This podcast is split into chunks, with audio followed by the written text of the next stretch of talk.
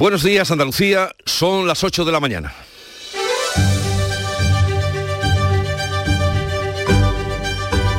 En Canal Sur Radio, La mañana de Andalucía con Jesús Vigorra. 8 de diciembre, Día de la Inmaculada Concepción, jornada festiva en todo el país, felicidades a las Inmas y también a las Conchas. Y toda Andalucía, excepto Almería, está hoy en aviso amarillo por fuertes lluvias de hasta 40 litros en una hora. Se esperan también fuertes vientos, tormentas y fenómenos costeros, tanto en Cádiz como en Huelva, donde se pueden producir tornados y el nivel de aviso de la EMET, la Agencia Estatal de Meteorología, se eleva a naranja. En Sierra Nevada esperan que estas precipitaciones lleguen en forma de nieve, lo que permite permitiría a partir de mañana poder ampliar la superficie esquiable. Las lluvias van a marcar el puente o la segunda parte del puente de esta semana festiva y parece que este mal tiempo para el turismo, aunque muy bueno para el campo, no está afectando demasiado a las reservas hoteleras. El consejero Arturo Bernal confirma que están por encima del 70%. 70-72 con puntos hasta el 80 en las grandes ciudades monumentales, fundamentalmente Sevilla, Córdoba, Granada eh, y Málaga. Y la climatología no ha tenido una especial trascendencia porque precisamente en estos momentos del año lo que tenemos es un turismo más del interior, un turismo más cultural y más ligado a esas urbes. Y la Audiencia Nacional aviva los agravios comparativos territoriales porque ha admitido el recurso de Teruel existe contra los criterios del gobierno para adjudicar la Agencia Espacial Española a Sevilla. Esta formación sostiene que esa elección está sujeta a intereses políticos y no técnicos. Por otra parte, el alcalde socialista de Granada también baraja recurrir la elección de La Coruña para albergar la Agencia de Inteligencia Artificial frente a Granada. De la política, Esquerra Republicana presentará mañana viernes una enmienda para reformar el delito de malversación que cuenta con la predisposición de Pedro Sánchez. Esta medida permitiría a los condenados por el procés concurrir a las elecciones y podría también beneficiar a los condenados por el caso de los ERE en Andalucía. Y en Perú, en Perú, el ya expresidente Pedro Castillo ha ingresado en prisión acusado de rebelión y conspiración después de un intento fallido de golpe de Estado tras haber disuelto las Cortes para evitar una tercera moción de censura. La vicepresidenta Dina Boluarte es ya la nueva presidenta del país y así eh, se expresaba y proclamaba en su primer discurso la unión o la eh, tendencia a unir a los peruanos. Se ha producido un intento de golpe de Estado, una impronta promovida por el señor Pedro Castillo, que no ha encontrado eco en las instituciones de la democracia y en la calle. Asumo el cargo de Presidenta Constitucional de la República y mi primera invocación es convocar a la más amplia unidad de todas y todos los peruanos. Un golpe de Estado resuelto en un par de horas. De estas y otras noticias enseguida les damos más información. Ahora vamos con el tiempo. Social Energy. La revolución solar ha llegado a Andalucía para ofrecerte la información del tiempo. Este jueves, este 8 de diciembre, día de la Inmaculada, vamos a tener lluvias generalizadas en toda Andalucía, localmente fuertes y persistentes en la mitad occidental, temperaturas mínimas en ascenso, máximas en descenso en comarcas centrales y sin cambios o en ascenso en el resto de la comunidad. Los vientos van a soplar de componente sur en la mitad occidental, fuertes con rachas muy fuertes ocasionales en el litoral atlántico, del este en el litoral mediterráneo y variables flojos en el resto tendiendo a componente oeste. Llegó el mes más mágico. Brinda por un nuevo año sin subidas en tu factura de luz. Ilumina tu hogar de noche y día consumiendo tu propia energía con primeras marcas y hasta 25 años de garantía. Descubre cuánto puedes ahorrar gracias a los paneles solares. Socialenergy.es o 955 44 11 11 y aprovecha las subvenciones disponibles. La revolución solar es Social Energy. Dicen que detrás de un gran bote del Eurojackpot hay un gran millonario. Esto, ¿y detrás de un gran millonario? Pues que va a haber un... Ahora Eurojackpot, el mega sorteo europeo de la 11, es más millonario que nunca. Este viernes, por solo 2 euros, bote de 75 millones. Eurojackpot de la 11, millonario por los siglos de los siglos.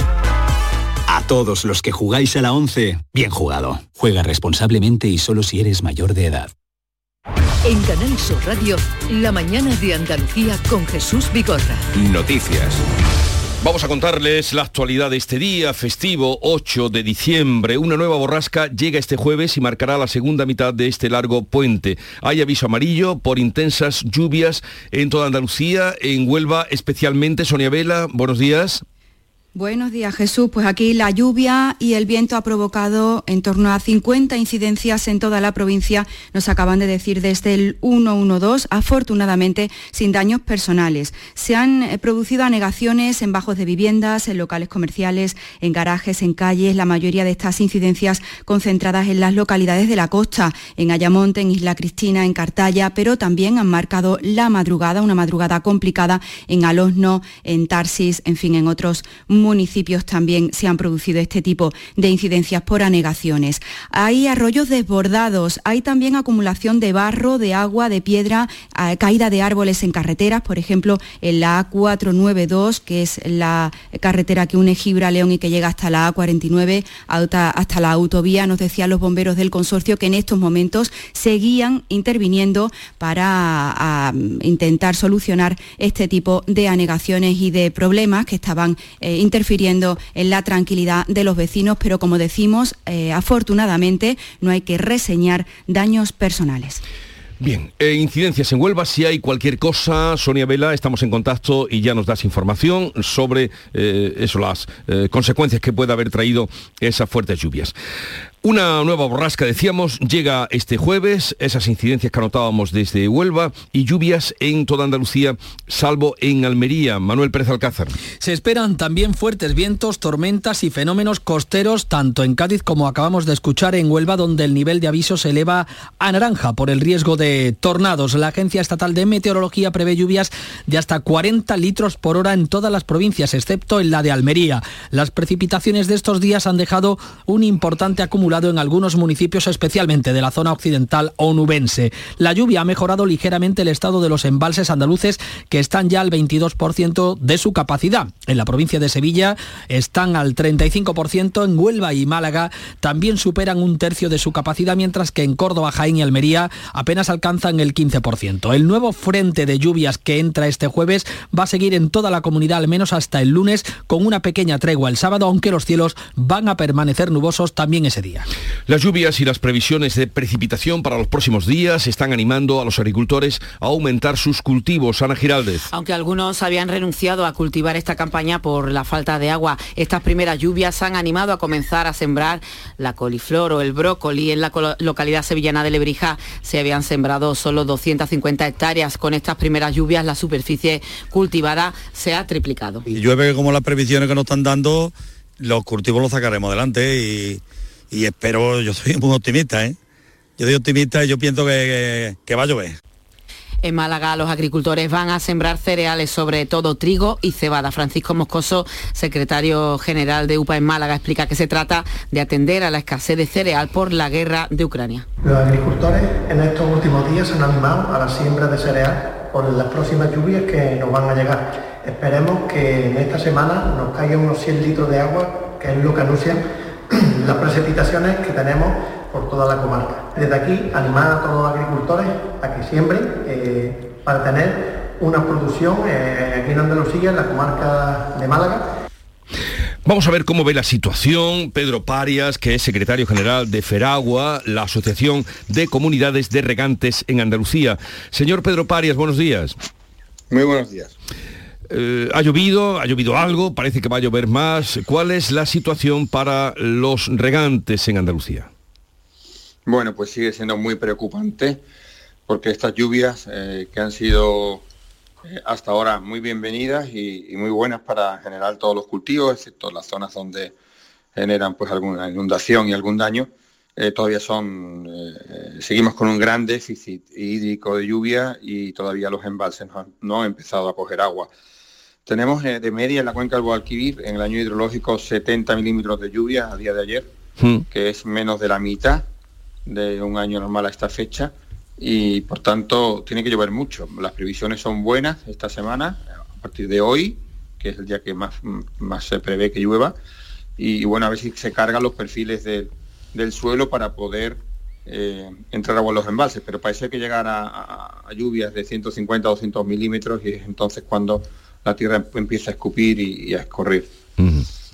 Eh, la cuenca, usted aludía a la cuenca del Guadalquivir, es precisamente la que menos agua embalsada tiene de todas las del territorio nacional. Efectivamente, se encuentra al 18% y particularmente los regantes de la regulación general, los, riegos, el sistema que da cobertura al riego está al 15%, es decir, prácticamente no tenemos agua para la campaña que viene y todos lo confiamos a la esperanza de, estas lluvias y de las que tengan que seguir viniendo. Estas lluvias pueden ser importantes, como decía, para llenar los perfiles del suelo, para humedecer la tierra y para que futuras lluvias faciliten eh, que escurra el agua por la tierra y llegue el agua a esos embalses que tanto necesitamos que, suban. O sea, están ustedes a la expectativa de lo que pueda pasar y de hasta dónde llegan las lluvias de estos días. ¿no? Sí, sin duda. Hasta ayer no había entrado agua en los embalses, por mm. decirte, eh, ninguno. No lo sé si hoy en la Sierra de Huelva, donde ha llovido más, sí. imagino que ahí empezará a moverse, ahí están los, los embalses del sistema que dan agua a Sevilla a lo mejor ahí han empezado a, coger algo de agua, pero lo que es Córdoba, Jaén, Granada, donde ha llovido bastante menos, pues, pues no, no hay entrada de los embalses, esa es la, realidad actual. ¿Y, los cultivos que mm, pueden mejorarse con estas lluvias que están cayendo estos días, señor Parias?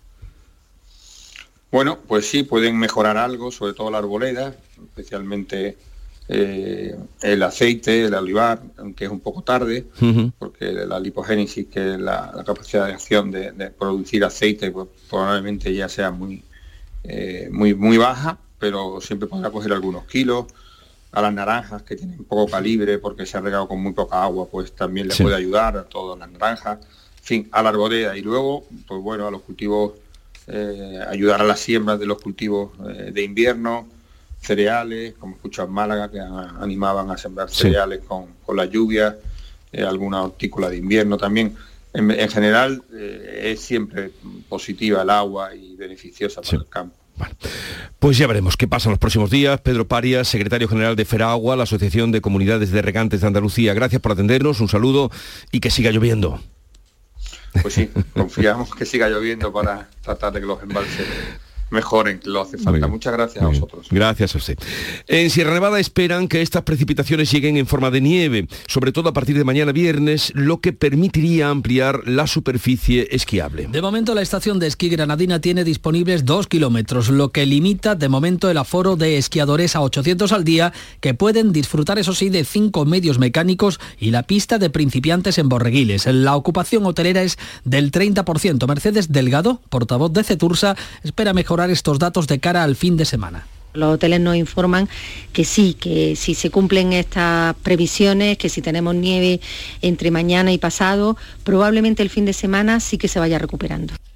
Las reservas hoteleras están entre el 70 y el 80% de media en Andalucía. La meteorología no está provocando, nos dicen, excesivas cancelaciones, aunque las nuevas lluvias pueden afectar a esta segunda mitad del puente. Visitantes del centro de la península o del Levante están manteniendo la ocupación hotelera en las zonas de turismo de interior o rural, que en estas fechas deberían rozar el lleno. Íbamos a estar dos días en Úbeda y aquí en Baeza. A los conciertos de la música antigua. Sebastián Moreno, el presidente de los empresarios de Baeza en la provincia de Jaén, deja la ocupación en torno al 60%. Pero sin embargo luego estamos viendo como la segunda parte del puente, las cosas son totalmente diferentes y se prevén aproximadamente una ocupación entre incluso un 15 y un 30-40% en, en la mayoría de los alojamientos.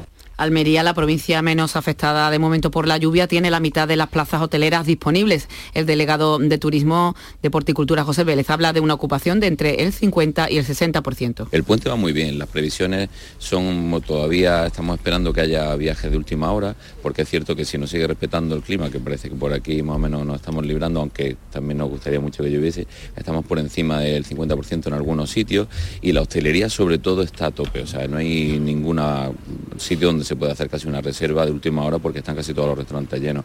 Y creo que, bueno, en definitiva también se trata no solo de los hoteles, sino que también la hostelería funciona y está todo a tope. Eh, la Junta integrará a la Confederación de Empresarios de Andalucía en la gestión del turismo. La patronal propone medidas para acabar con la estacionalidad del sector. Medidas que, según el presidente de la CEA, Javier González de Lara, pasan por mejorar la conectividad y aumentar la formación. Se puede hablar de conectividad, de diversificación de la oferta, de complementariedad, de dignificar al sector en la sociedad andaluza, en el resto de España, de mejora de la legislación, de sostenibilidad, de innovación, es decir, hay muchísimos contenidos que podemos pasar a un plan de acción que sea mutuo y consensuado. El consejero de Turismo Arturo Bernal asegura que la nueva estrategia pasa por la colaboración del sector público y privado en Andalucía. Que somos la comunidad turística más competitiva de España, pero aquí no sirve la autocomplacencia ni el conformismo. Seguir remando para seguir ganando, ese es un poco el objetivo que tenemos. Y eso, saben ustedes, no se ha logrado de una forma individual, sino que es una gran tarea colectiva. Para mejorar la conectividad a nivel aéreo se va a impulsar la apertura de nuevas rutas y la mejora del posicionamiento de los aeropuertos andaluces. En materia ferroviaria se pretende fomentar la conexión de media distancia y de cercanías para facilitar la movilidad entre destinos. También se pretende diversificar y complementar la oferta turística para acabar con la estacionalidad. La Costa del Sol será el primer destino de España y uno de los pioneros en Europa en calcular la huella de carbono que emiten los turistas y compensarla con la plantación de árboles y la recuperación de los fondos marinos. La Diputación ha presentado un proyecto mediante el cual se emitirá un certificado personalizado para los visitantes que colaboren. Se trata de una herramienta digital de fácil uso para fidelizar a los visitantes sensibilizados con el cambio climático. Son las 8.16 minutos de la mañana. La mañana de Andalucía. ¿Por qué Agua Sierra Cazorla es única? El equilibrio de su manantial es único, el más ligero en sodio, la idónea para la tensión arterial más rica en magnesio, calcio y bicarbonato. Y ahora agua Sierra Cazorla con los refrescos saludables de verdad, sin azúcar y sin gas, más naranja y limón. Agua Sierra Cazorla, la única en calidad certificada.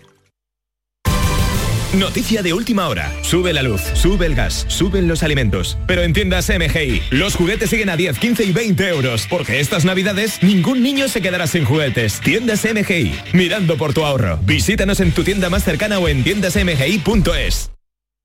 En Canal Sur Radio, la mañana de Andalucía con Jesús Bigorra. Noticias.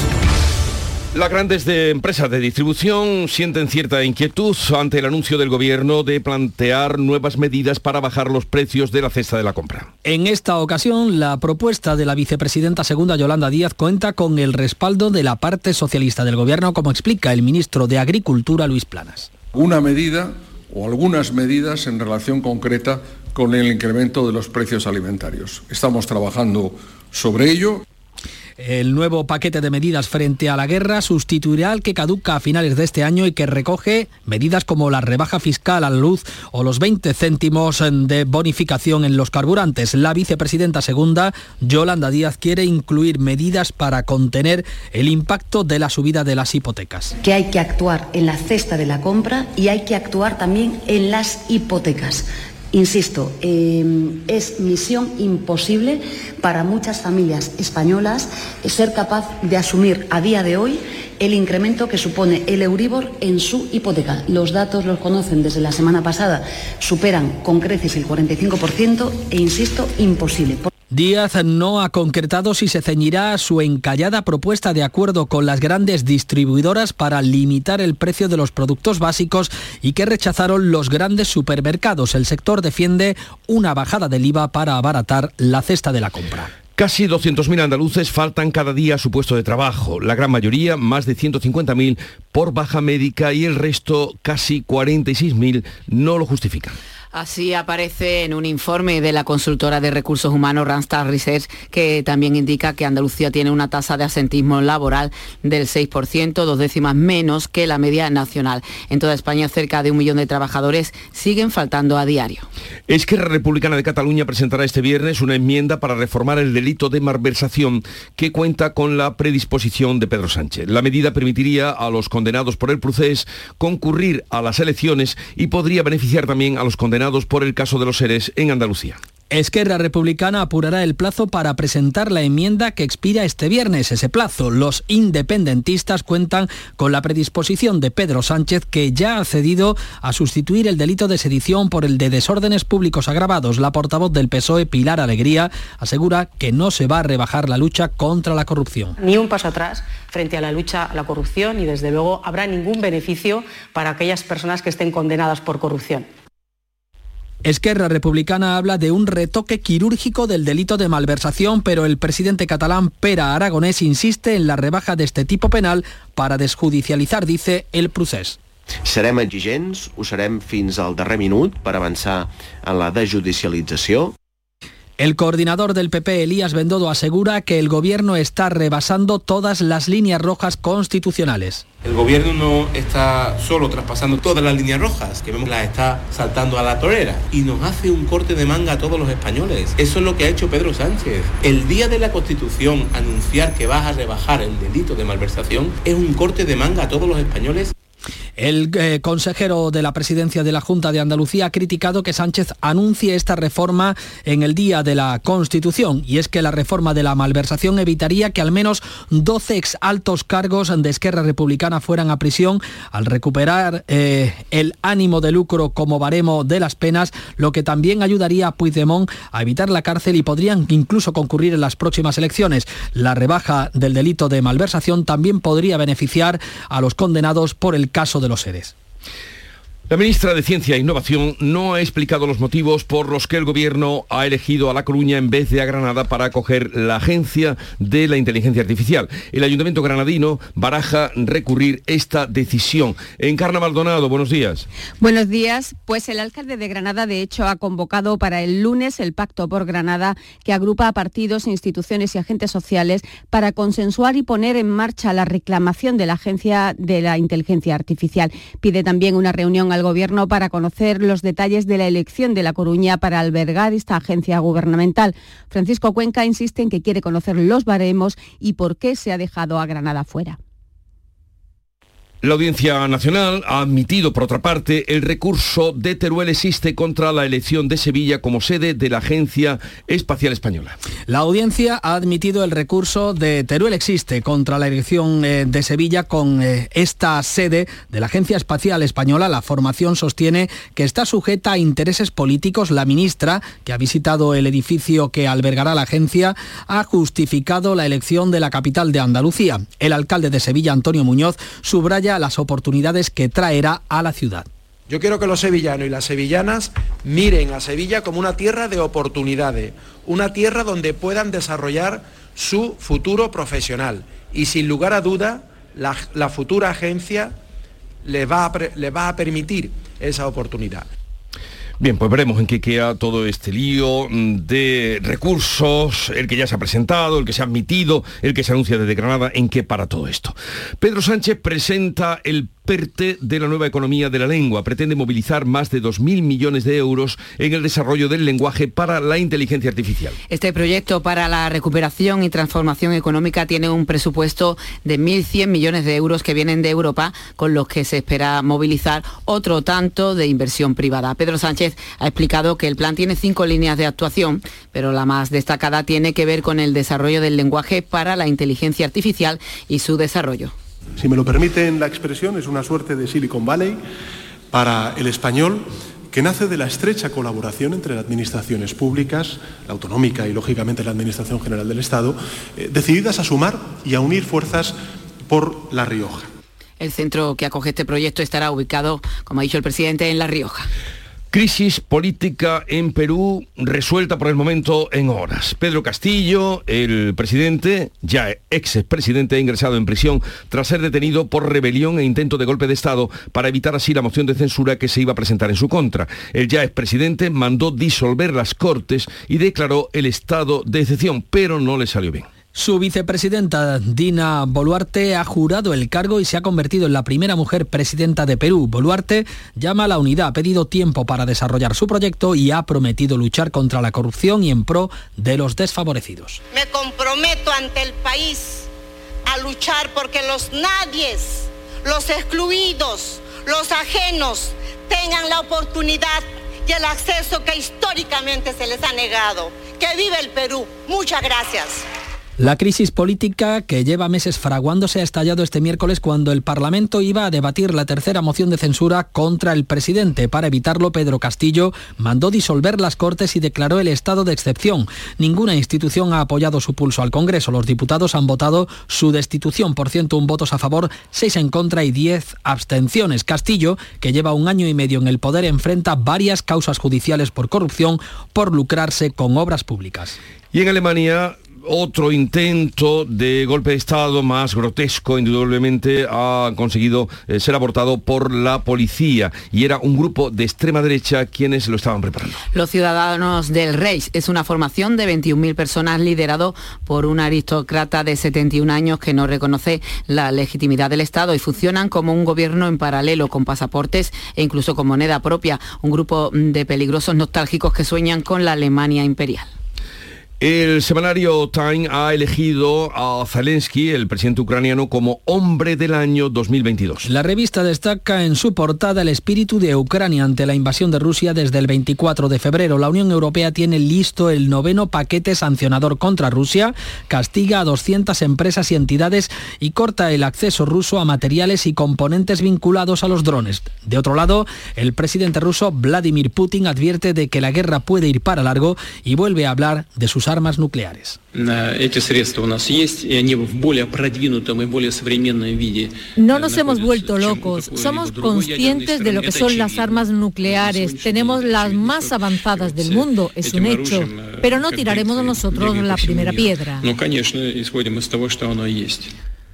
Un hombre de 26 años ha sido hospitalizado para una evaluación psiquiátrica tras ser detenido en la localidad malagueña de Estepona como presunto autor de la muerte de su madre de 61 años. El cadáver presentaba múltiples golpes y marcas en la zona del cuello. Fue hallado en un apartamento en la zona de Cancelada, donde el presunto parricida había sido acogido hace un mes por una amiga. La víctima llegó al aeropuerto de Málaga el pasado lunes procedente de Países Bajos tras conocer que su hijo pasaba por un mal momento anímico y lo encontró con un comportamiento extraño y violento. La propia compañera de piso y pareja de esta recogieron a la mujer y la llevaron hasta el apartamento donde madre e hijo se quedaron a solas. Cuando regresaron al día siguiente, tras conocer por un tercero que el domicilio se encontraba abierto, encontraron el cadáver. Y ahora se ha descubierto que la mujer con esclerosis múltiple a la que su marido dejó morir durante cinco días llevaba una década de vejaciones y de malos tratos. La Policía Nacional ha detenido al hombre de 68 años por dejar morir a su mujer a la que supuestamente no atendió tras caerse en el piso que ambos compartían en el madrileño distrito de Puente de Vallecas. Los servicios sanitarios y agentes de la policía encontraron a la mujer de 67 años en el suelo con muy baja temperatura muy grave y en condiciones higiénico-sanitarias lamentables por las que falleció falleció. El arrestado tenía dos denuncias previas por malos tratos y por amenazas. Así pues, esta sería la última víctima por violencia de género en nuestro país, que haría ya la número 40 en lo que llevamos de año. Dos militares del cuartel del Bruc en Barcelona han sorteado papeletas para estar con una prostituta este jueves 8 de diciembre, Día de la Purísima, porque resulta que es la patrona de la infantería y era una manera de celebrarlo. Según el diario Ara, el sorteo se organizó mediante un chat interno del que forman parte 70 militares. En el chat se mostraba una fotografía de la mujer y sobre ella se vertieron descalificaciones y comentarios machistas. También se colgó un cartel en la cantina del cuartel anunciando el sorteo de la dama de compañía, decía este cartel. Algunos integrantes de este foro se han sentido incómodos y lo han eh, denunciado. Fuentes militares niegan que los mandos supieran nada del sorteo y puntualizan que los chats no son oficiales, aunque aseguran se va a abrir una investigación interna. La víctima de la manada de los Sanfermines, el Ayuntamiento de Pamplona y la Comunidad de Navarra se oponen a la petición de rebaja de la pena de uno de los miembros de la manada. Ángel Boza ha solicitado una rebaja de un año y tres meses de cárcel de su condena de 15 años en base a la ley del solo sí es sí. En un escrito remitido a la audiencia de Navarra, la abogada de la víctima argumenta que los hechos por los que ha sido condenado Boza son muy graves y la actitud posterior de los acusados que se describe en, esta, en la sentencia aumenta la culpabilidad del sujeto, lo que justifica la imposición de una pena superior al mínimo legal previsto. El secretario general de Naciones Unidas advierte en la apertura de la cumbre de la biodiversidad en Canadá, la COP15, de que la humanidad se ha convertido en un arma de extinción Antonio Guterres se ha mostrado contundente al afirmar que estamos tratando a la naturaleza como un inodoro, pero nuestra propia supervivencia depende de ella, ha dicho. En este encuentro participan casi 200 países en el que, de nuevo, hay que alcanzar un acuerdo que satisfaga a todos y que permita la protección del medio natural amenazado por la que ya se considera la sexta extinción masiva que tiene una diferencia fundamental con las anteriores que tuvieron lugar en el planeta, como ha explicado Jesús Martín, de Ecologistas en Acción. Ahora mismo se estima que hay un millón de especies en peligro de extinción en todo el planeta. Esto es inaudito.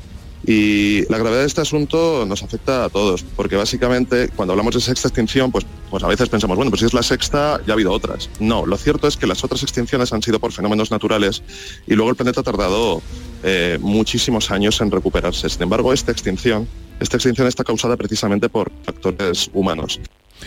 Llegamos a las ocho y media de la mañana, tiempo ahora para la información local. Seguimos en la mañana de Andalucía.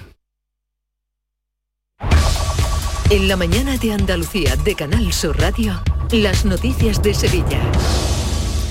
Saludos, eh, muy buenos días. Tráfico fluido a esta hora en las carreteras de la provincia. En cuanto al tiempo, aviso amarillo por riesgo de lluvias hoy en la campilla sevillana hasta las 12 de la medianoche. Se espera que puedan caer hasta 40 litros de agua por hora. Juan de Dios del Pino, jefe de la AEMET en Andalucía Occidental que siguen las precipitaciones, ¿no? Eh, para lo que sería el jueves 8, el día de la Inmaculada, pues se esperan precipitaciones, el viernes no llovería y un cuarto episodio sería para el sábado ya finalizando la semana, sábado 10, quizás también domingo 11. Una lluvia que en estos últimos días ha mejorado el nivel de los embalses en nuestra provincia, alcanzan el 35% de su capacidad y lluvia que siempre es bienvenida, pero que también puede deslucir espectáculos navideños. Y esta tarde se inaugura la iluminación navideña en la Plaza de San Francisco de Sevilla se adelanta porque estaba prevista para el 10 de diciembre un templo de luz y sonido que está formado por estructuras lacadas en oro que forman dos cúpulas rematadas por un giraldillo y más de 70.000 puntos de luces LED. La Diputación de Sevilla actúa contigo. Con el plan Contigo, para reactivar la economía y el empleo en toda la provincia. 470 millones de euros en empleo e inversión. Actúa contigo. 470 millones de euros para generar empleo y dar apoyo a las empresas de la provincia. Una inversión histórica para nuevas obras e infraestructuras. Plan Contigo, Diputación de Sevilla. ¿Encargarías tu cena de Navidad a abonos y piensos hermanos García? Pues eso, tu vehículo de ocasión siempre en Grupo Sirsa. Y ahora, hasta fin de año, te ofrecemos más de mil vehículos de ocasión con hasta 4.000 euros de descuento. Descúbrelos en nuestros concesionarios Renault, Dacia, Mazda, Volvo y Suzuki en Sevilla. Grupo Sirsa, nos movemos contigo. Los lunes, a las 10 de la noche, en Canal Sur Radio, El Llamador. La Audiencia Nacional ha admitido a trámite el recurso interpuesto por Teruel Existe contra los criterios exigidos por el Gobierno para la instalación de la sede de la futura Agencia Espacial Española que finalmente se ha adjudicado a Sevilla. Precisamente ayer la ministra de Ciencia e Innovación visitaba el edificio donde irá instalada el CREA. Diana Morant ha calificado de perfecta la candidatura sevillana y ha felicitado a la ciudad por su implicación en el proyecto.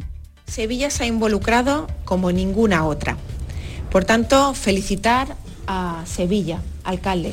Felicitarte por tu liderazgo para coser a toda una ciudad en una candidatura que efectivamente tiene un ecosistema ya relacionado con el sector aeroespacial eh, como ninguna otra. Durante esta visita, el alcalde Antonio Muñoz ha anunciado una estrategia para aprovechar el potencial de la Agencia Espacial Española que incluye la captación de proyectos y congresos vinculados al sector, la creación de una incubadora para impulsar el emprendimiento y el refuerzo de la alianza con grandes empresas y universidades. Yo quiero que los sevillanos y las sevillanas miren a Sevilla como una tierra de oportunidades, una tierra donde puedan desarrollar su futuro profesional y sin lugar a duda la, futura agencia le va, a, le va a permitir esa oportunidad. Y el Parque Científico y Tecnológico de Cartuja y la Agencia de la Energía han lanzado un concurso de ideas para conseguir soluciones fotovoltaicas en las fachadas de los edificios. La idea es que no se coloquen en las azoteas y contribuir así a mejorar el aislamiento acústico y climático de las instalaciones. El director de la Agencia Andaluza de la Energía es Javier Ramírez las empresas instaladoras que decidan presentarse a este reto estarán trabajando en cómo hacer que ese proyecto de placas fotovoltaicas vaya, digamos, en línea con el edificio en el que las quieran presentar. No solo tendrán que estudiar la instalación eléctrica en sí, sino también cómo va a ser la integración de esa instalación en la fachada del edificio. Y ahora tiempo para la información deportiva con nuestro compañero Antonio Camaño. Buenos días. Hola, ¿qué tal? Buenos días. Acabó el Mundial para la selección española y se inician los partidos amistosos en esta mini pretemporada que están realizando los equipos andaluces. Ayer el Sevilla se enfrentó al Mónaco en el primer amistoso para evaluar la pretemporada invernal que está realizando San Paoli con los suyos. El partido terminó con empate a uno y sirvió para que muchos de los chavales que están entrenando durante este periodo con el técnico argentino se reivindicaran. Por ejemplo, Pedro Ortiz, que marcó un auténtico golazo desde el centro del campo. Mientras el Betis sigue su trabajo en la ciudad deportiva y todas las miradas están puestas en Juanmi. El Bético ha pisado el césped, ha tocado ya balón y quiere jugar el próximo sábado ante el Manchester United. Gracias, Antonio. Y en sucesos, dos agentes de la Policía Local del Cuervo han salvado la vida a una niña de cuatro años que había sufrido una parada cardiorrespiratoria en plena calle. Estaba jugando, se chocó contra un volardo y quedó inconsciente en el suelo.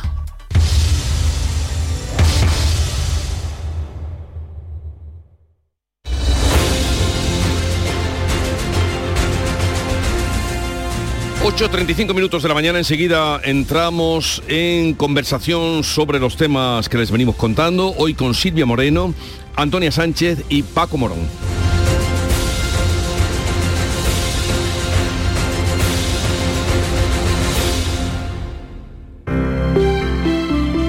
Buenos días. En el sorteo del cupón diario celebrado ayer, el número premiado ha sido 34.488. 34488. Serie 31031. Hoy, como cada día, hay un vendedor muy cerca de ti repartiendo ilusión. Disfruta del día. Y ya sabes, a todos los que jugáis a la 11, bien jugado. Aquadeus, ahora más cerca de ti, procedente del manantial Sierra Nevada, un agua excepcional en sabor, de mineralización débil que nace en tu región. Aquadeus Sierra Nevada es ideal para hidratar a toda la familia y no olvides tirar tu botella al contenedor amarillo. Aquadeus, fuente de vida, ahora también en Andalucía. La tarde de Canal Sur Radio con Mariló Maldonado tiene las mejores historias y las más emocionantes. Un programa para disfrutar de la tarde, cercano, pendiente de la actualidad, con un café con humor, te escucho en tu radio. La tarde de Canal Sur Radio con Mariló Maldonado. De lunes a viernes a las 3 de la tarde. Más Andalucía, más Canal Sur Radio. Llegó el mes más mágico. Brinda por un nuevo año sin subidas en tu factura de luz. Ilumina tu hogar de noche y día consumiendo tu propia energía con primeras marcas y hasta 25 años de garantía. Descubre cuánto puedes ahorrar gracias a los paneles solares. Socialenergy.es o 955 44 11 11 y aprovecha las subvenciones disponibles. La revolución solar es Social Energy. Asegurarte en Montepío es muy diferente a hacerlo en otras compañías. Es como formar parte de una gran familia que lleva cuidando de los suyos más de 100 años. Descubre nuestras soluciones en salud, decesos, jurídico, retirada de carnet y mucho más, siempre a los mejores precios. Visita montepíoconductores.com. Montepío lo tiene cubierto.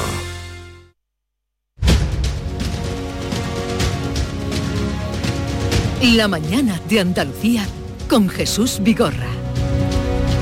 Y en esta mañana festiva nos acompañan, mm, cosa que agradecemos, Silvia Moreno del diario El Mundo. Silvia, buenos días. Muy buenos días. ¿Qué tal estás? Muy bien. Hoy un día lluvioso. ¿Está lloviendo ahora? Justo ahora no, pero lleva toda la noche lloviendo, eso es bueno. Sí. Eh, entonces, ¿has podido venir en tu motito? Dándome un paseíto Ah, hoy con paseo. el paraguas, Bueno, bueno, por si acaso. que también es agradable. Eh, Antonia Sánchez, su directora de la Bota Almería. Buenos días, Antonia. Hola, muy buenos días, buenos días a todos. Por lo que estamos contando por aquí, eh, llueve en toda Andalucía, menos en Almería. ¿Es Bueno, así? Debo decir que han caído una gotilla, ¿eh? Y Cuando Sí. digo gotilla, eh, exactamente tomarlo literal, gotillas. Pero Sí, bueno, sí. algo ha caído, ¿eh? Sí, las Muy previsiones no dan agua hoy en Almería, pero sí en todo el resto de, de Andalucía. Y también nos acompaña Paco Morón, delegado de Europa Press en Andalucía. Buenos días, Paco. ¿Qué tal? Buenos días. Eh, igualmente agradeceros, Antonia, a ti también, Paco, que estéis hoy en día festivo, día eh, de la Inmaculada. El periodismo no descansa. ¿no? Aquí con nosotros. Exactamente. Bueno, ya ves, mm, te descuidas y te hacen un golpe de Estado, o dos, o dos. O dos intentos. O dos intentos. Pero lo de Perú, eh, a priori, se ha resuelto en, en horas, ¿no? Porque eh, está ya detenido eh, Pedro Castillo, pero justo en la cárcel donde está también Alberto Fujimori. Eh, vamos, ya está encarcelado. Y si no hay última- informaciones de última hora que hayan contradicho a la, a la toma de posesión de la presidenta, ¿no? Bueno, Eh, Es lo, es lo positivo, o sea, dentro de la crisis en la que ahora mismo está sumido eh, Perú, lo, lo positivo es que en apenas un par de horas se ha resuelto de momento, aparentemente de, de manera satisfactoria, esta especie de autogolpe, ¿no? Que Pedro Castillo eh, impuso, saliendo con los papeles temblorosos y pretendiendo disolver el, el, el Congreso, pero, pero bueno, el Estado de Derecho ha funcionado en el Perú. Él tiene varias causas abiertas por, por corrupción, la policía lo ha detenido y nadie ha secundado eh, la iniciativa de, Pedro Castillo. ¿no? El Estado de Derecho ha funcionado, la separación de poderes, vemos aquí un ejemplo práctico de para qué sirve en un Estado que haya un poder ejecutivo, un legislativo y un judicial fuerte y funcionen de manera independiente. Y aparentemente habrá que estar muy atento a la evolución de las próximas horas, pero aparentemente en un par de horas esto ha quedado solventado. Mm, Sí, además eh, aquí hay que tener en cuenta que, hombre, Perú no es un ejemplo a seguir, ¿no? Precisamente.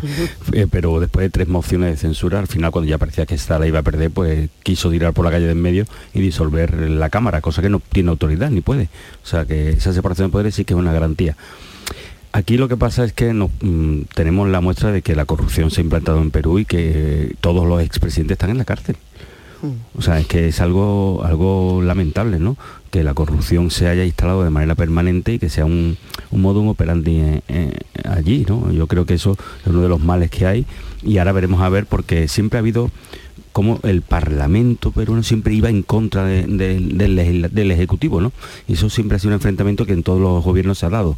Vamos a ver qué pasa ahora con esta nueva etapa y cuánto dura esta nueva etapa, ¿no? Vamos Sí, la ver. verdad, la verdad es que la primera reacción después de ver en, en pocas horas lo que ha pasado, es decir, por lo menos un menos mal, ¿no?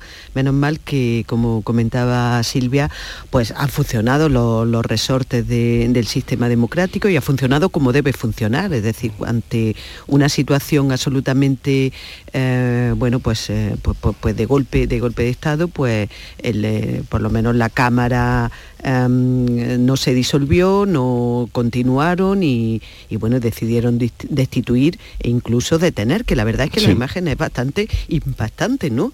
Eh, esa imagen del presidente allí sentado, en fin, con un achicado, ¿no? En ese sofá. Bueno, em, Eso forma parte del sí. protocolo para, para, para, De un poco propaganda, que claro, no, para- no haya revueltas, ¿no? Exactamente.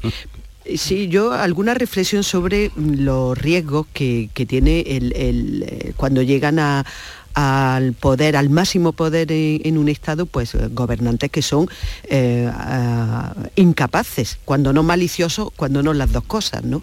Eh, la- la inestabilidad que ha generado y, y, bueno, fruto de esa inestabilidad también ha sido el que el propio bueno, pueblo y, lo- y el resto de poderes eh, del país pues han, han reaccionado eh, a tiempo y con mucha y con mucha rapidez, pero eh, lo- los altísimos riesgos que tiene la llegada de bueno pues de, de eso, de gobernantes eh, de esa, con esos perfiles tan, tan absolutamente indeseables. ¿no?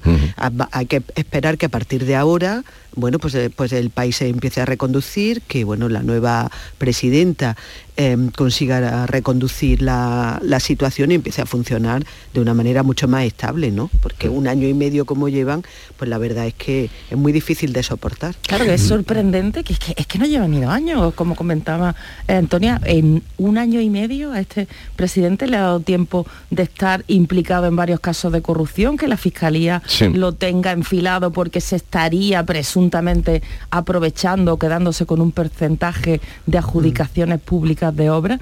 Y en tan poco tiempo, desgraciadamente, eh, todo lo que, lo que le ha cundido para, para no hacer bien las cosas. Es que no ha tenido estabilidad en ningún momento, porque han sido cinco gabinetes lo que ha tenido este año y medio, o sea, que ha sido algo, algo que no, es difícil de entender, ¿no? También es verdad que era una marioneta realmente puesta allí por un candidato que realmente no se podía presentar.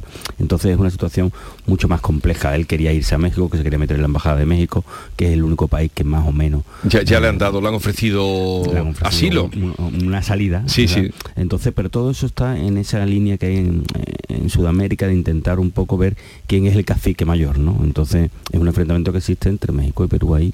Va- y eso vamos, vamos, a, esto. vamos a escuchar la presidenta que la hemos visto, la que era vicepresidenta, que también en un momento eh, rápidamente se ha convertido en la mujer, la primera mujer presidenta del país, ha jurado el cargo y ha llamado a la unidad de los peruanos. Su nombre es Dina Boluarte. Se ha producido un intento de golpe de Estado, una impronta promovida por el señor Pedro Castillo, que no ha encontrado eco en las instituciones de la democracia y en la calle. Asumo el cargo de presidenta constitucional de la República y mi primera invocación es convocar a la más amplia unidad de todas y todos los peruanos. Veremos, pero resuelto eh, a priori, parece el otro encarcelado. Ahora la Cámara se tiene que pronunciar y lógicamente tiene que buscar esa estabilidad Sí. que hasta ahora no ha habido. A ver si, a ver cómo evoluciona. Pero eh, cuando conocíamos esta, esta noticia, horas antes habíamos conocido esto que en principio se anunció, una cosa tan extraña, golpe de Estado, porque empezó a titularse así, ¿no? Golpe de Estado en Alemania. Bien distinto, estos eh, nostálgicos eh, grupos de la extrema derecha, mm, un poco la historia es vallinclanesca, ¿no? Que, que- que él, eh, Yo creo que ha sido un por si acaso, ¿no? Vamos a detenerlo por si acaso, ¿no? A ver, A ver. lo de Alemania que eh, la policía ha abortado, bueno, un, un sueño más que no un golpe de había, estado. Había, había una diputada implicada como tal, pero en realidad era todo, yo creo, la añoranza ¿no? de aquellos trasnochados que siguen existiendo, ¿no? Y es verdad que es que está prohibido cualquier tipo de movimiento nazi o de extrema izquierda en Alemania y eso está muy perseguido. Pero yo creo que estaban haciendo una persecución del tema, un seguimiento, y a partir de que han visto a lo mejor algún movimiento un poquito más extraordinario, más exagerado, pues han querido, han querido romper sobre la marcha el tema y han actuado, ¿no? Veremos a ver de qué se le condena finalmente a cada uno y cómo termina ese tema, ese asunto, ¿no? Pero hasta ahora lo que hay son unas detenciones preventivas y veremos qué es lo que ocurre. ¿no? Y también hay unos personajes un poco llamativos, Claro, ¿no? sí. Un aristócrata de 71 Más de años, novela, ¿no? De, de novela, ¿no? Unos tintes No, de, de- muy, de muy novela, llamativos. pero eso, de vallinclanesca, de esperpento, ¿no? Sí, pero que muchas veces... que pueden, sí, que pueden hacer daño y pueden. Efectivamente, Claro. pero muchas veces este tipo de cosas las asociamos con no con Alemania, por ejemplo, ¿no? Que, que a mí me sorprende un país como Alemania, pues bueno, también tiene su grupúsculo, su elemento ahí un poco eh, al margen o antisistema que, que- pretenden este tipo de cosas y a ver la red con la que contaban, pero, pero sí que tiene tinte vaya inclinejo, efectivamente. Posiblemente la red no, no será mucha, no sería mucha. Lo que pasa es que mm, cuando este tipo de, de grupos con esta simbología y con esta eh, idea surgen precisamente en Alemania, parece que no hace, aunque sea muy reducido y afortunadamente eso es lo que parece, ¿no?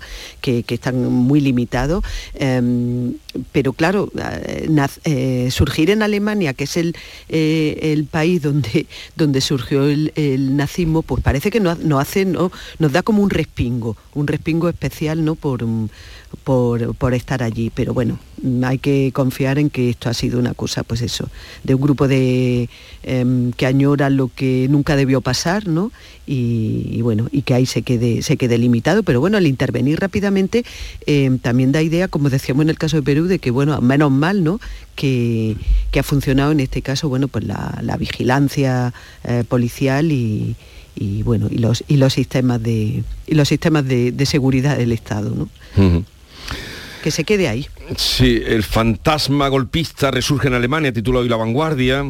El Frankfurter Allgemeinen eh, habla de un príncipe de Frankfurt con inclinación de esoterismo y problemas de dinero que ha sido detenido, que era el que encabezaba la trama golpista, pero claro, deben dar con esto también un ejemplo para cortar, ¿no? Uh, a ver qué se hace. Claro, cortar que estas Era una detención preventiva, realmente, ¿no? Era una cosa que es verdad que según parece se estaban siguiendo, lo estaban siguiendo, tenían conocimiento de ese movimiento, pero no le habían dado relativamente importancia, lo estaban controlando y en un momento determinado entienden que es mejor actuar y romper y que sirva de ejemplo, ¿no? Y que sobre todo se quite cualquier intento o, o sueño que pueda tener cualquier cualquier mm, alemán por ahí perdido, ¿no? De, extrema derecha en este caso, claro. ¿No? Y en este caso también, pues claro, en Alemania hay una especial sensibilidad y un especial cuidado con este tipo de ideologías, ¿no? Y tanto en Alemania como en los países de Europa, los cuerpos y fuerzas de seguridad del Estado para los casos de las ideologías más extremistas que muchas veces se propagan por las redes, hay equipos muy especializados en la policía que siguen muy de cerca todos los movimientos de estos grupos, si están planeando algo, si hay alguna reunión y esa vigilancia, pues en este caso yo creo que, que ha dado sus frutos y antes de que este grupo intentara algo más peligroso o algo más, más agresivo, pues han actuado y yo creo que eso es una buena noticia. Veremos en qué acabará, sabremos más cosas indudablemente y sobre todo qué, qué hacen con ellos o qué justicia le aplican ¿no? a, estos, a estos personajes si se habla allí de sedición o, de qué se habla. O tentativa Ya veremos, ya veremos. Bueno, estamos en el camino de europear todo, ¿no? O sea que vamos a ver cómo termina ese delito allí y a lo mejor lo aplicamos aquí. Bien, vamos a otro asunto también del día. Mm, eh, que está revuelto, el tema de las agencias. ¿Quién nos iba a decir que, en fin, toda la que se está montando con la eh, concesión a, Sevilla como sede de la Agencia Espacial Española, eh, ya cuestionada y la Audiencia Nacional ha admitido a trámite el recurso que ha presentado eh, Teruel Existe. Eh, eso por una parte. Luego iríamos a lo de Granada, a la Agencia de Inteligencia Artificial. Yo creo que la, admisión a trámite es, lógica, ¿no? Y que eso tiene en primera fase que no tiene ninguna importancia. De hecho, a la ministra ya se encargó de decir que no iba a paralizar lo que es el proceso de la llegada a Sevilla de la agencia ¿no? aeroespacial. Yo creo que, que en el caso de Sevilla yo creo que va a haber pocas dudas, sinceramente, a la hora de ver la evaluación cómo se ha realizado y lo que aportaba Sevilla, la candidatura de Sevilla y lo que significaba yo creo que ahí no va a haber muchas dudas y que Sevilla estaba en ese sitio. Luego el tema de, lo, de, la España vaciada, que es lo que, queda el argumento. Claro, eso es lo que ha creado una serie de confusiones que no son buenas, porque tú no puedes decir que quieres descentralizar para darle vida a la, España vaciada cuando realmente hay algún tipo de, instituciones que lo que requiere son ciudades que estén bien conectadas, que tengan recursos y que tengan una población activa y que entonces no es que, es que no casa el mensaje con el objetivo, es imposible. Entonces creas dudas, cuando creas dudas, pues lógico que se presente recursos para decir, alguien levante la mano y diga, es que mi situación es peor que la de donde ha ido. ¿Por qué no se ha cumplido ese objetivo? No, es que ese no era el objetivo real. El objetivo era una centralización lógica y acorde a lo que cada una de las agencias necesite. Y lógicamente Sevilla daba una prestaciones y un plus que era importantísimo. No se puede jugar con este tipo de cosas. Habrá que hacer otro tipo de medidas para España vaciada y para corregir esa situación, pero no vamos a utilizar las agencias para eso. El caso de Granada, por ejemplo, yo creo que sí, de hecho no se ha conocido todavía el barómetro, o sea, cómo se ha realizado el estudio de por qué un sitio y otro no, ¿no? Granada sí va a ser más complicado. Y Granada al final se va a convertir, lo que yo creo, lamentablemente, en un enfrentamiento político porque es lo que va a derivar en la incapacidad o no del alcalde, en la fuerza que tenga dentro del partido, el Partido Popular la utilizará para atacar y, dentro del PSOE el alcalde se defenderá como pueda, pues buscando otro objetivo, en este caso la sede europea. Pero lógicamente si tu país no te da la sede nacional, habrá que ver cómo Europa te da la europea. O sea, yo creo que la situación de Granada es compleja. Sí, pero lo de... Y de justificar. Pero el, tema de la España vaciada es que se ha creado también, no se ha hecho mucho en cosas concretas, pero claro, pensar que con toda la industria que hay aquí, la tradición de Sevilla va a ir a, eh, en aras de la descentralización o de apoyo a la España vaciada, una sede como la, Agencia Espacial, pues es equivocar a la gente. ¿no? Efectivamente, Sevilla tiene una infraestructura, una industria, una tradición, eh, una ubicación, una que, que difícilmente otra candidatura le podría disputar a Sevilla. Lo que pasa es que cuando se mezclan otro mm. tipo de argumentos pasan estas cosas. También estamos viendo, desgraciadamente, como en los últimos años, en los últimos meses, esto de que cada territorio intenta sacar su propia tajada negociando con el gobierno, pues al final deriva también en este tipo de cuestiones, que cuando se, de manera objetiva, cuando una ciudad compite eh, limpiamente y tiene todos los elementos para recibir, para ser la sede de de la, Agencia Espacial, pues el resto de territorios se sienten agraviados, se sienten que ellos lo merecen. Y entonces esto es lo que ocurre cuando hay esta, esta tradición en estos últimos meses de, enfrentar territorios y de, y de pues, pasan este tipo de, este tipo de cosas. Bueno, yo em, estoy eh, fundamentalmente de acuerdo con lo que estáis comentando, es decir, mm, hay cuestiones en las que no se pueden poner escalas de medir comparables porque no lo son en absoluto. Entonces, em, lo que sí tienen que estar siempre claros, mm, a mi entender, son los criterios eh, por los que se hace una elección y bueno, pues los requisitos que cumple cada una de las opciones cuando de, las candidaturas. Eh, en este tipo de situaciones cuando hay varias candidaturas, evidentemente solo hay una que gana y las demás se sienten frustradas. Eh, pero eh, en esa frustración hay que poner muy, muy negro sobre blanco cuáles son los, criterios. No podemos poner, eh, como estáis diciendo, la cuestión de la despoblación eh, en comparación con otros criterios para una agencia como la aeroespacial. No parece que sea razonable. Yo aquí lo que creo es que efectivamente subyacen mm, razones políticas, pero en este caso son otras razones políticas, son, bueno, pues que eh, el partido de nacido eh, en Teruel, ¿no? Teruel existe. claro, tiene unas motivaciones políticas claras que es em, defender su territorio y yo creo que lo ha hecho desde, desde esa exclusivamente desde esa perspectiva, porque ni en comunicaciones, ni en, ni en logística, em, ni, en, ni eh, en, ninguna de las condiciones podemos comparar. Lo que sí es más complicado es la situación de Granada. Yo sí creo ahí lamentablemente que, ha habido, que ha habido una decisión política por el hecho incluso de que a lo mejor la sede de aeroespacial haya venido a Sevilla y haya entendido el gobierno que darle dos sedes a Andalucía no sería explicable. ¿no? Mm bueno, mm, esas cosas no se tienen que hacer así tampoco, ¿no? Si al final Granada presenta todos los requisitos, es la que mejor candidatura tiene y es la que se lo merece, yo creo que hay que premiarla y hay que dárselo y hay que reconocérselo, ¿no? Yo sí, si fuese, yo sí creo que ahí eh, eh, los políticos deberían, los políticos granadinos tienen que defender Granada y tienen que ir a la máxima porque hay que justificarlo muy bien, sinceramente, ¿no? O sea, si, si de las dos favoritas, ninguna de las dos, y va a un sitio donde no hay una es que no hay ni, ni, una preparación para acoger esa, esa, esa, sede.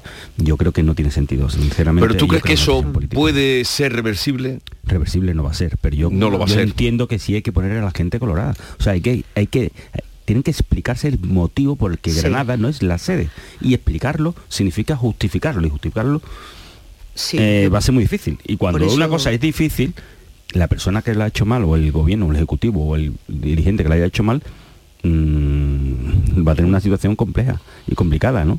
Yo sinceramente entiendo que Granada tiene que defenderse porque Granada está en una situación muy peculiar, el nivel de desempleo es muy alto, hay una desigualdad muy importante y era una oportunidad histórica para Granada.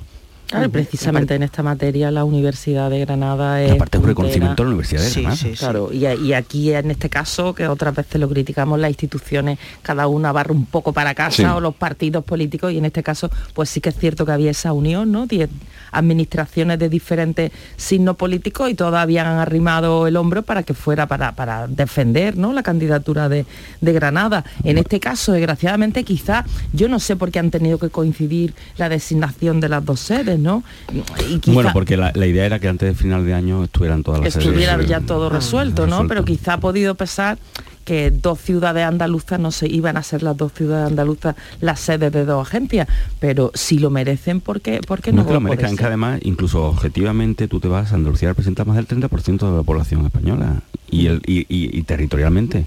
Estás hablando de una comunidad autónoma con 8, más de 8 millones y medio de habitantes y con un peso poblacional importante, con un peso incluso representativo en la Cámara de en la Cámara, en la Cámara, en la el Congreso de los Diputados también importante, en la comunidad autónoma que más diputados aporta.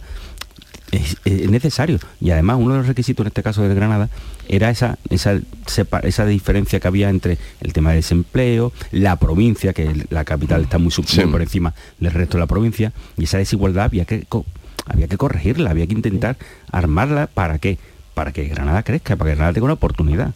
No es, lógico que... cuando tú tienes una candidatura tan bien formada, tan bien presentada, tan apoyada por todas las instituciones, por todas las fuerzas políticas, pierda. Es que no tiene sí, sentido. es verdad que es una candidatura que, se ha trabajado mucho, con mucha unidad de muchas instituciones y que había generado muchísima ilusión.